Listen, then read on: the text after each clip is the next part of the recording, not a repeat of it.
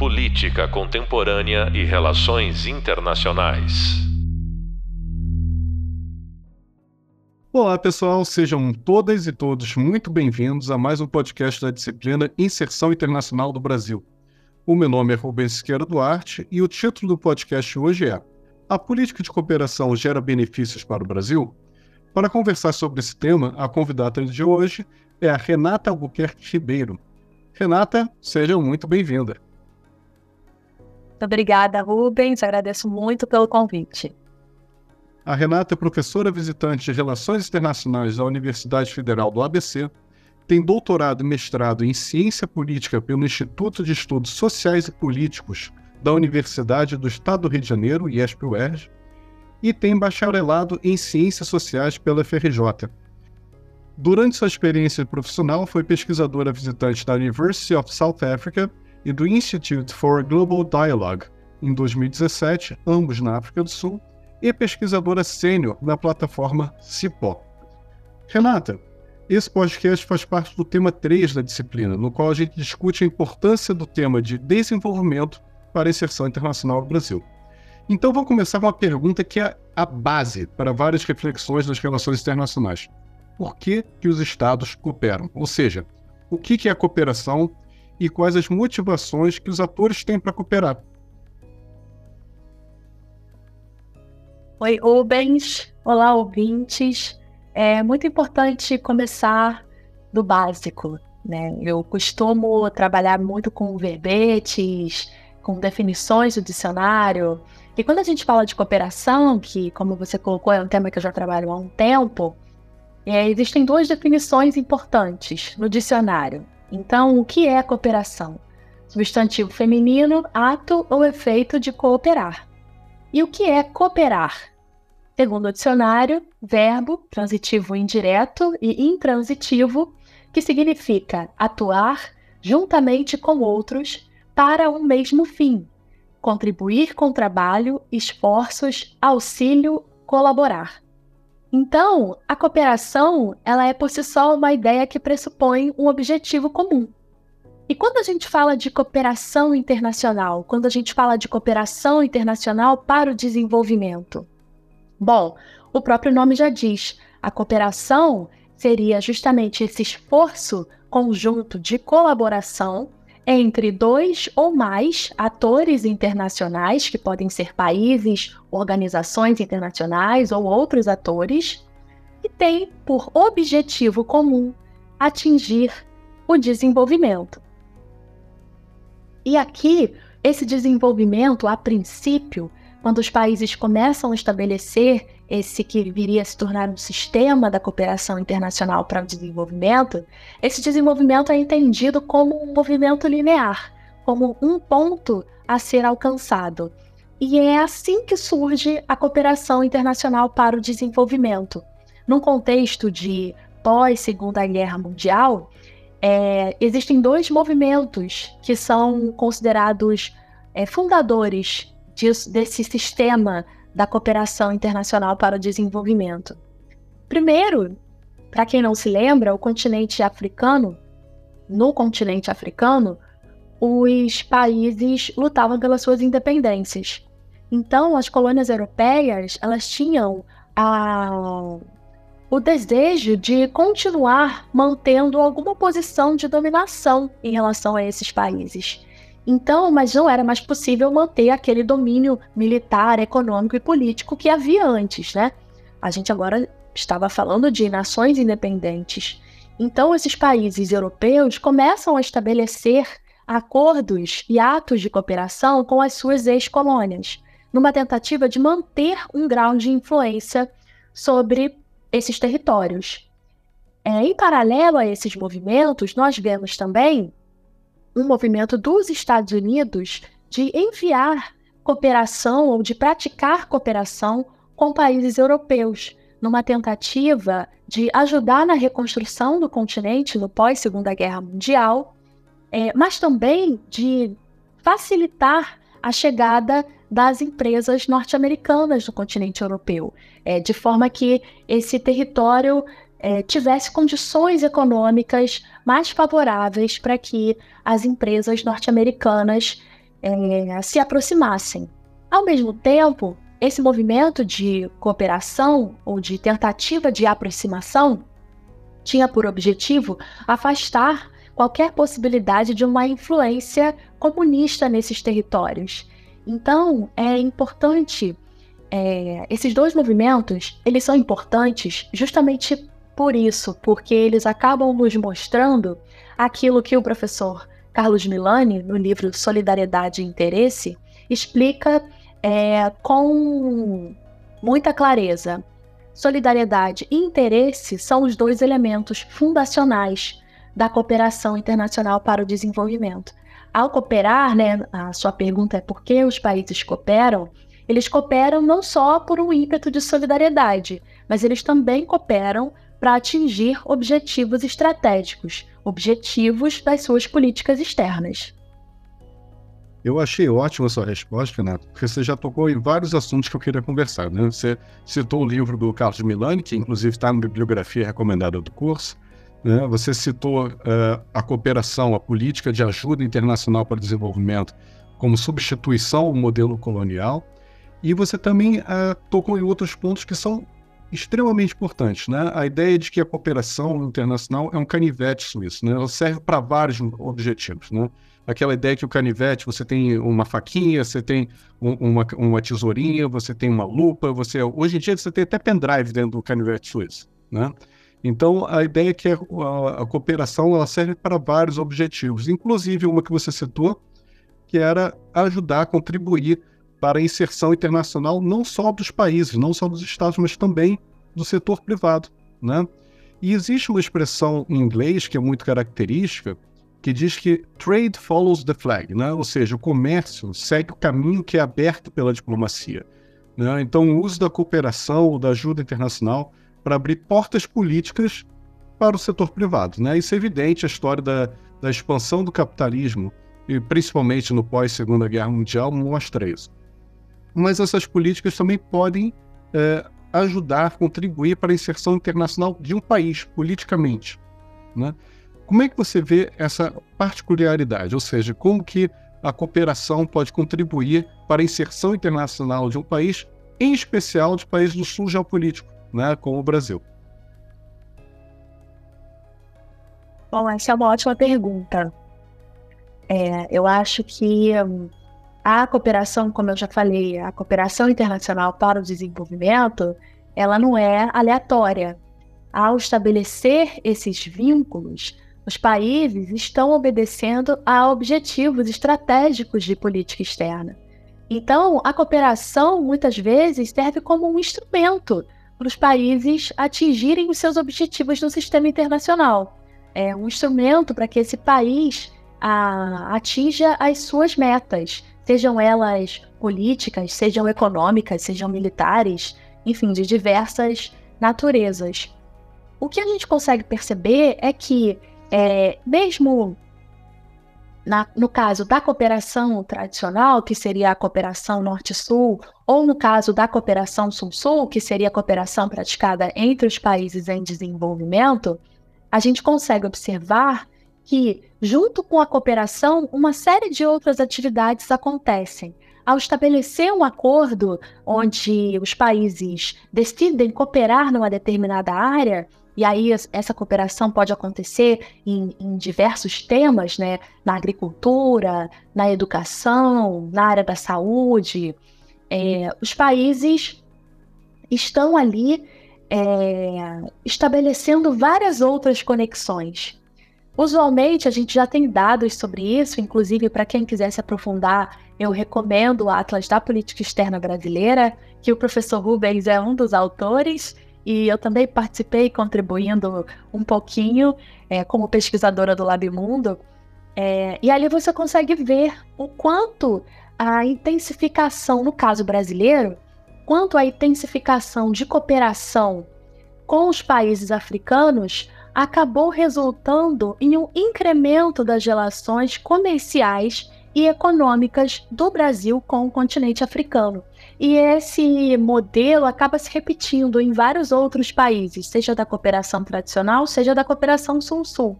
Na maioria das vezes, os países estabelecem um acordo de cooperação e uma série de outras atividades é, acontecem. A verdade é que a cooperação ela acaba aproximando essas partes, né? Então a gente consegue ver que essa aproximação gera resultados diferentes. Renate, muito obrigado por sua resposta. E você já puxou para. Você, parece que a gente combinou. Né? Você já puxou para uma nova pergunta que eu queria conversar, que era sobre o resultado prático da cooperação. Né? A gente está falando até agora muito no campo teórico, só que você, durante sua pesquisa de doutorado, você fez uh, uma pesquisa empírica em campo na, na África. Eu também fiz, em Moçambique, né, em um país que a gente visitou, nós dois visitamos. E eu queria saber sobre essa experiência de campo, se a gente podia trocar um pouquinho de figurinha sobre uh, o que, que, aconteceu lá quando você estava visitando Moçambique. Eu também tenho minhas próprias histórias para contar. Uh, o que, que você acha? Você teve indícios de que a cooperação internacional causou impactos positivos para o país parceiro e para o Brasil? Né? O que, que você viu em campo? O que, que você sentiu quando esteve lá? Quando você conversou com as pessoas? Como é que foi essa experiência para você? Olha, Rubens, eu acho que antes da gente falar sobre os impactos, os resultados da cooperação, eu acho que seria interessante a gente diferenciar a cooperação tradicional da cooperação sul-sul, né? A cooperação tradicional seria a cooperação norte-sul. Eu falei um pouquinho sobre essa cooperação no início da nossa conversa quando eu falei que os países europeus estavam enviando ajuda para os, os países africanos. Então, essa cooperação ela acontece de uma forma vertical. Um país considerado desenvolvido normalmente envia é, recursos, então é, montantes é, para outro país que seria um país em desenvolvimento. Usualmente, essa relação é intermediada por uma organização internacional. No caso da cooperação Norte-Sul, seria a OCDE. Já existem outras modalidades de cooperação. No caso da cooperação Sul-Sul, ela acontece entre países em desenvolvimento, ou seja, países que têm ali os mesmos desafios ou que apresentam limitações semelhantes decidem cooperar na tentativa de se ajudar e solucionar os problemas comuns que esses países apresentam. No caso da cooperação Sul-Sul, ela acontece de uma forma mais é, de, de, de compartilhamento de conhecimento. Então, é o que a gente chama de cooperação técnica. Né? Então, os países, muito por causa das suas limitações econômicas e financeiras, os países em desenvolvimento não têm muita, muita possibilidade de envio de dinheiro para outros países. Então, eles estabelecem uma cooperação que é mais de compartilhar, né? Então, compartilhar as experiências, é, compartilhar políticas públicas bem-sucedidas, compartilhar modelos de sucesso, é, compartilhar boas práticas. Essa diferença ela é fundamental. Por quê? Porque é justamente por causa dessa natureza de diferença que essas modalidades de cooperação apresentam que elas acabam medindo os resultados da cooperação de uma forma muito diferente.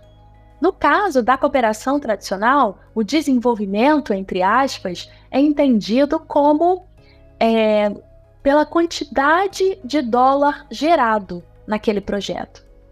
Então, tem uma mensuração que é um pouco mais econômica, é uma mensuração que tem uma abordagem mais é, econômica mesmo, mais voltada para a área econômica.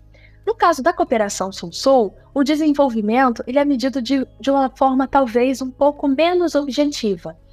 É, para citar o exemplo do Brasil, é, muita da cooperação praticada pelo Brasil tem como modelo de avaliação questionários, onde os técnicos envolvidos é, fazem essa série de perguntas para aqueles atores que receberam a cooperação brasileira, e a partir dessa avaliação, eles conseguem ter uma dimensão do resultado é, da cooperação brasileira.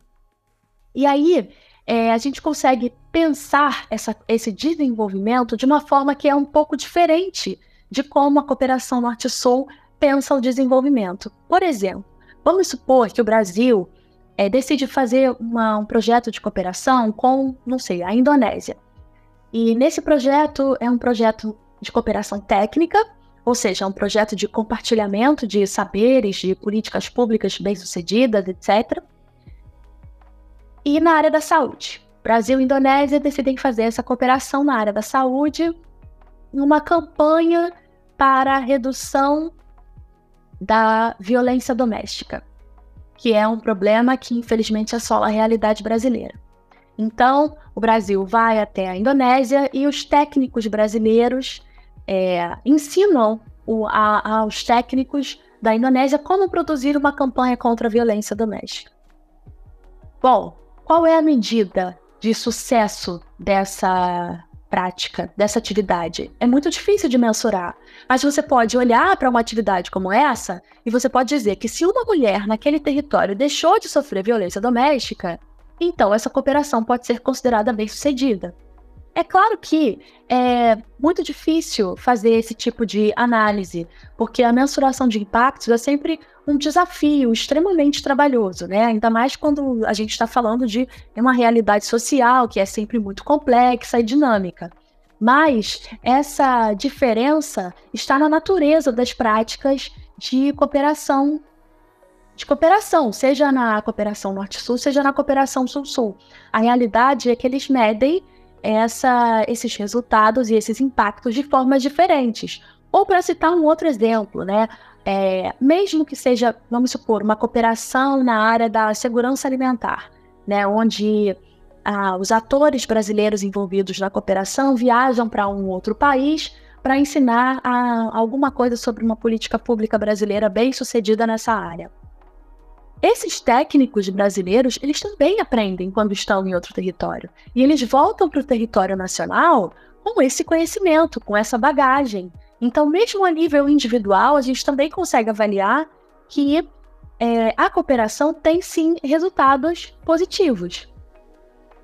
Agora, a gente também pode pensar é, que se a gente avalia a cooperação internacional para o desenvolvimento segundo a sua gênese, né, lá no, no, no, na segunda metade do século XX, quando os países decidem cooperar para que países mais pobres atingissem o desenvolvimento, aqui entendido como uma linha, né, como um movimento linear, como desenvolvimento um lugar a ser atingido, aí a gente já tem muitas perguntas sobre a real eficácia dessas práticas porque a cooperação já existe há mais de 50 anos e até hoje os países em desenvolvimento não conseguiram chegar a esse tal ponto ótimo que seria o desenvolvimento. Então tudo depende da, da métrica que você vai usar, entende? Não, eu acho essa sua observação final muito feliz. E, e eu fiz essa observação quando estava no congresso lá no Reino Unido, quando estava fazendo doutorado. E virou um, um, um, escândalo, né? Que eles me perguntaram, meu, meu, minha pesquisa de doutorado era comparando a política brasileira de cooperação com a política de ajuda britânica. E eles me perguntaram por que que é, eu, eh, os britânicos, né? Se valeria a pena estudar o Brasil, já que o Brasil não era um país tão é, proeminente nesse tipo de cooperação. E, obviamente, eu fiz aquelas respostas que são óbvias para a gente, né? Eu, existe um, um, um tom de é, desconhecimento, mas também de preconceito nessa pergunta. Né? Então eu fiz a, a resposta falando, não, o Brasil é o maior país da América do Sul, tem uma economia entre as dez maiores do mundo, e fez aquelas respostas padrão. E no final da resposta eu falei, agora eu tenho que te responder também por que, que eu tenho que estudar o Reino Unido. Porque afinal, depois de 50 anos do Reino Unido falando que vai promover desenvolvimento internacional, até hoje não conseguiu, é extremamente ineficiente, então tem que te responder porque eu estou estudando um país que também é muito ineficiente, isso no Reino Unido, né? Então, é, isso gerou uma certa comoção na, na sala onde eu estava, né? Mas eu acho que é uma resposta que a gente tem que levantar, levar em consideração, né? A gente tem que ser crítico para todos os lados, conosco também, mas ver qual é a realidade que está acontecendo, né? Sem dúvida. É, eu recebo. É engraçado, eu também recebo muito eh, esse tipo de pergunta, assim, sobre a real importância ou a real validade da cooperação Sul-Sul. É, e eu tenho sempre um argumento que é o seguinte: olha, só porque são países em desenvolvimento eles não podem cooperar, às vezes parece mais que esses eixos tradicionais do poder, que são esses locais onde a cooperação acontece no, no formato tradicional, parece que há um incômodo em ver a mobilização de países em desenvolvimento é, ocorrendo de forma autônoma, né, de uma forma que não passa pelo aval e pelo crivo desses, desses locais onde as decisões são tomadas. Então, eu, eu observo muito esses questionamentos em torno da cooperação Sul-Sul. É, eu acho que eles têm como base esse incômodo, né? Do tipo, como vocês ousam é, estabelecer relações que não estão passando por aqui? Quem vocês pensam que são? E aí que a gente vê o quanto países em desenvolvimento, quando decidem se mobilizar de uma forma autônoma, acaba assim é, incomodando esses, esses eixos tradicionais de poder, né? Pois é, e, e aí vou voltar também um tema que você estava abordando, que é a diferença né, entre a cooperação de países do Sul com a política tradicional de ajuda internacional para o desenvolvimento dos países do Norte, né, que são países ricos, tradicionalmente foram potências colonialistas, né? É, e aí eu vou trazer um pouquinho da experiência que eu tive lá em Moçambique, né? Porque já que minha, minha tese de doutorado era sobre isso, eu fui lá para o Ministério das Relações Exteriores e Cooperação, né? Porque o, o Ministério de Moçambique é, não é só o Ministério das Relações Exteriores, ele também é de cooperação para ficar claro a importância que essa política tem para aquele país. E eu comecei a perguntar, né? Como é que foi a política do Reino Unido? Como é que é a política do Brasil? O que, que você acha? E a resposta era mais ou menos padrão, né? E aí eu achei interessante que teve um funcionário lá do moçambicano, do ministério, que eu perguntei como é que são as reuniões com o Reino Unido. Ele falou, Rubens, olha, na verdade, é, a gente não tem muita reunião. Eu, como assim tem muita reunião? Não, eles marcam a reunião, aí a gente tem três funcionários e manda disponíveis e manda esses três funcionários para a reunião. Aí chega uma delegação do Reino Unido, que é composta por 20 pessoas, entra todo mundo com gravatinha, com caneta de Oxford, Cambridge, o que seja. Eles botam, projetam no, no PowerPoint vários gráficos e dados sobre o nosso país que nós não temos acesso. E eles começam a falar várias coisas que a gente não entende. E no final eles falam: Nós temos tanto dinheiro para patrocinar o projeto X. A gente fala: Ok, pode dar. E aí eles vêm o recurso a gente muitas vezes não usa do jeito que eles querem, só que na hora de prestar atenção, a, a prestar conta, né, a gente conta uma história bonitinha e devolve pro, pro Reino Unido, porque eles precisam prestar conta também com a população que paga os impostos, né, a população britânica que paga o imposto, e fica por isso mesmo. Eu falei, eu fiquei assustado, né? Eu fiquei com medo, mas eu perguntei, ok, e o Brasil? Ah, o Brasil é diferente. Primeiro que geralmente não vem diplomata conversar com a gente, vem o técnico do ministério falar. Né? Volta e meia aparece um, um, funcionário da agência brasileira, mas geralmente quem conversa com a gente é alguém que entende de verdade sobre o projeto que está tá implementando. E aí é muito diferente, porque eles de fato eles querem começar do início. Eles perguntam o que, que a gente quer, o que, que a gente tem interesse, e aí a gente começa a, a, a fazer o projeto do zero. Né? Tem mais participação de Moçambique quando a gente chama a cooperação internacional brasileira. É, e aí também muito mais fácil o trato. Eu, por que muito mais fácil o trato? Olha, quando a gente vai para campo os britânicos, eles ficam no Hilton, eles ficam em, em algum hotel longe e tal. Quando vem os brasileiros, eles fazem questão de ficarem no mesmo hotel que a gente. E aí eles saem para tomar cerveja com a gente. Eles saem para cantar e dançar com a gente. E fica muito mais fácil a conversa. Aí eu falei, ah, isso é bem a cultura brasileira, fazendo cooperação mesmo. Então quer dizer que a cooperação brasileira é muito mais efetiva? Talvez não. Por quê? Porque falta dinheiro para implementar muitas vezes o que a gente quer fazer, né? E aí nesse sentido, é, Renato, vou devolver para você. É, como é que você vê essa diferenciação né, entre os, os, doadores tradicionais, né, que são os países do norte, e a cooperação sul-sul? Será que o Brasil né, em sua cooperação, ele conseguiu distanciar sua imagem dos doadores tradicionais? Qual é a sua opinião em relação a isso? Olha, é uma pergunta difícil, porque a cooperação do Brasil é tão diversa, né? eu acho que a gente teria que analisar caso a caso e essa percepção de se a cooperação é, é um sucesso ou fracasso, se ela é válida, se ela não é, depende sempre do de quem é o interlocutor, depende do ponto de referência que você está usando. Né? Eu acho que, sem dúvida nenhuma, a cooperação brasileira ela é diferente da cooperação dos doadores tradicionais. Eu acho que o exemplo que você trouxe da sua pesquisa de campo ilustra isso com clareza. É, eu acho que definitivamente o fator cultural é importante para facilitar esses acordos e não acho que isso seja uma característica exclusiva da cooperação.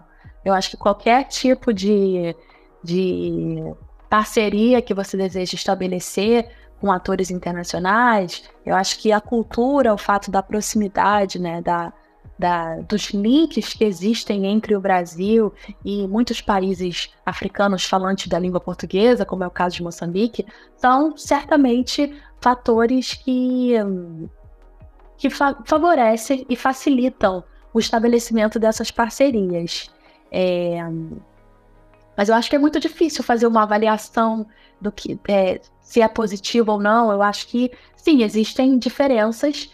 É, e, no geral, eu avalio a cooperação brasileira como positiva, se a gente parte do pressuposto de que ela apresenta essas diferenças, né? Uma das características, um dos princípios da cooperação brasileira é ser demand-driven, ou seja, o outro país decide é, solicitar a cooperação brasileira. Então, assim, é o fato de que, é um, de que existe agência no outro ator né? Eu acho que é um diferencial bastante importante, assim como outros princípios, né? como a não imposição de condicionalidades, enfim, eu acho que existe uma diferença clara entre hum, a cooperação Norte-Sul e a cooperação Sul-Sul. Agora, a gente também está falando de muitas coisas positivas, só que toda a política também tem o seu lado negativo. Tá? Então, é, eu queria falar um pouquinho agora com você sobre os impactos negativos que a cooperação brasileira teve. E eu me lembro de um, de um exemplo muito claro, que foi o ProSavana. É, a ideia brasileira foi repetir o sucesso do ProCerrado aqui no Brasil, que foi feito no Brasil com a cooperação Norte-Sul, né, que foi a JICA, foi a a agência de cooperação japonesa que contribuiu com o Brasil para que o Brasil pudesse fazer o Procerrado aqui no Brasil.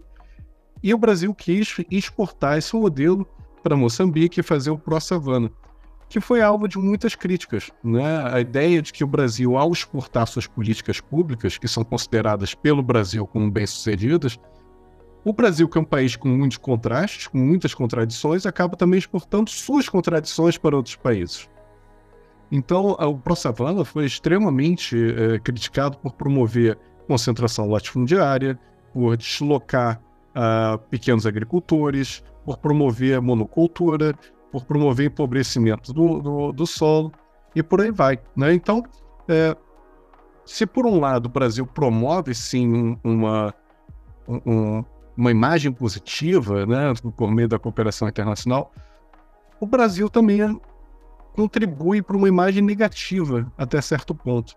Então, como é que equilibra né, e como, como lidar com esses impactos negativos que a cooperação também gera? Olha, mais uma vez, é... eu acho que o exemplo do ProSavana é um, é um ótimo exemplo do que não fazer, né? Porque foi uma cooperação, um projeto de cooperação que foi era controverso desde o início? Foi uma das maiores políticas brasileiras de cooperação brasileira, foi para Savana. E na época houve uma forte mobilização dos atores sociais, é, não só de Moçambique, mas também uma forte articulação desses atores com outros atores. Então, e eu também vi isso na, na minha pesquisa de tese, né, que eu estudei a cooperação para biocombustíveis e também fiz meu trabalho de campo lá em Moçambique. A gente vai falar sobre isso daqui a pouco, mas eu acho que esses, essas organizações do campo, no caso do projeto Pro Savana, elas acabaram se articulando com organizações aqui do Brasil e com organizações internacionais na tentativa de barrar um projeto que é, foi uma tentativa de, como você disse, né, exportar um modelo de desenvolvimento brasileiro que já apresentava uma série de problemas em solo nacional. E mesmo a cooperação brasileira argumentando que existe adaptação, né, então é, existe a política pública brasileira, mas ao estabelecer a cooperação, esses atores pensam em como adaptar aquilo à realidade do, do outro país, né, do país que vai receber a cooperação. E isso não aconteceu em Moçambique, né? Então eu acho que assim, é, não só a cooperação do Pro-Savana, mas a cooperação que o Brasil praticou em biocombustíveis também são exemplos de, do que não fazer é, em, em se tratando de cooperação. E eu acho que a maior lição dessas experiências que receberam essas críticas que fazem muito sentido e são muito legítimas é que a cooperação, seja a cooperação norte-sul, seja a cooperação sul-sul, para acontecer de uma forma legítima e efetiva, ela precisa contar com a participação dos atores locais.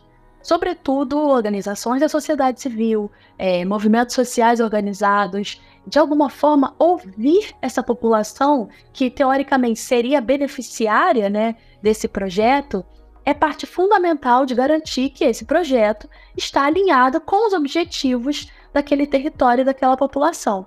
Eu acho que você tem uma lição que o Brasil poderia aprender com essa, com esse exemplo do Pro Savana, e não só o Brasil, né, os países que praticam cooperação de uma forma geral, seria inserir a, a, os atores sociais não é quando o projeto já está em solo, é no desenho, na negociação, no processo decisório, naquilo que, que define qual vai ser o projeto e como ele vai acontecer. É fundamental contar com a participação desses atores nesse diálogo.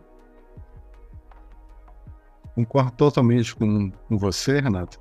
E agora eu queria fazer, já assim, nos encaminhando para o final do podcast, um panorama da política de cooperação brasileira. Porque a gente, o, o, Brasil se insere como recebedor de ajuda internacional já há muito tempo, né, no campo político da cooperação internacional. Ele passou a ser of, oferecer ajuda timidamente desde a década de 80, mas teve seu apogeu no início do século XX. E abruptamente, a mesma uh, política né, que cresceu e, e tornou pujante, se tornou internacionalmente conhecida, apesar de suas contradições, como a gente já falou, ela, da mesma forma que apareceu, ela foi sumindo e saindo dos holofotes, muito embora não tenha desaparecido por completo, mas ela saiu dos holofotes muito também por causa das críticas que ela recebeu. Né?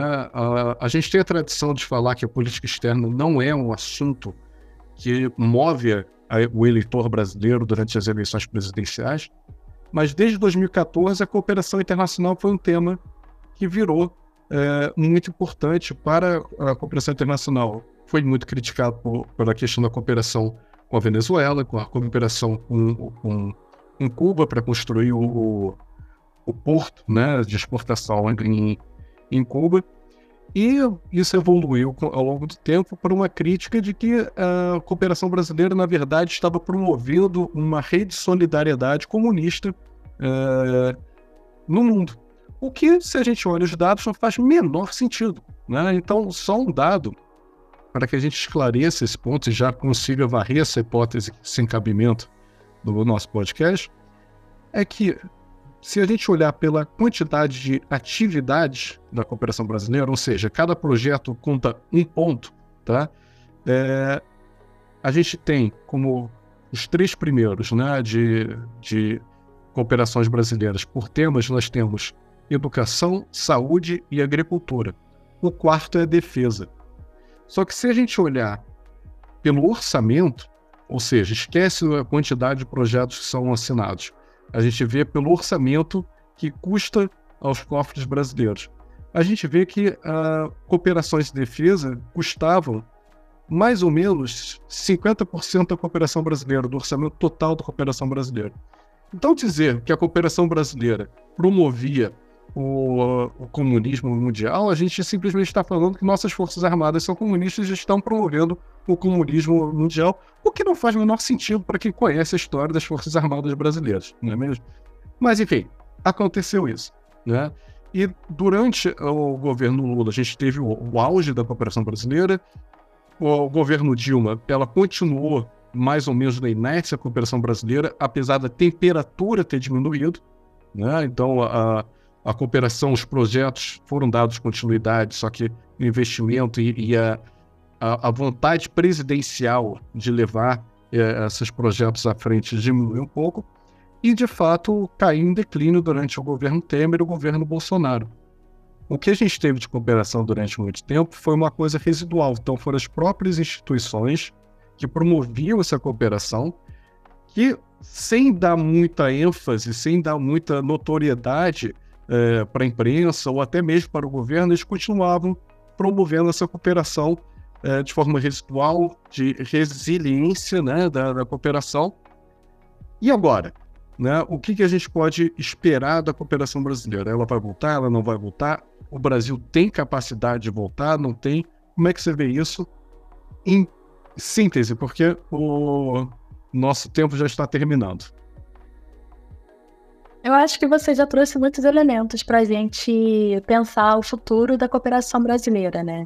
É, eu acho que se a cooperação é colocada como uma prioridade ou, com uma ou como uma estratégia de política externa, a cooperação vai crescer. Eu acho que o Brasil tem expertise o Brasil tem qualidade técnica, o Brasil tem capacidade institucional. Né? Lembra que a gente está falando aqui de países em desenvolvimento, então é, a, a, parte da capacidade institucional é fundamental. É garantir que haja um corpo técnico, é, um corpo é, burocrático que consiga é, fazer com que esses projetos avancem.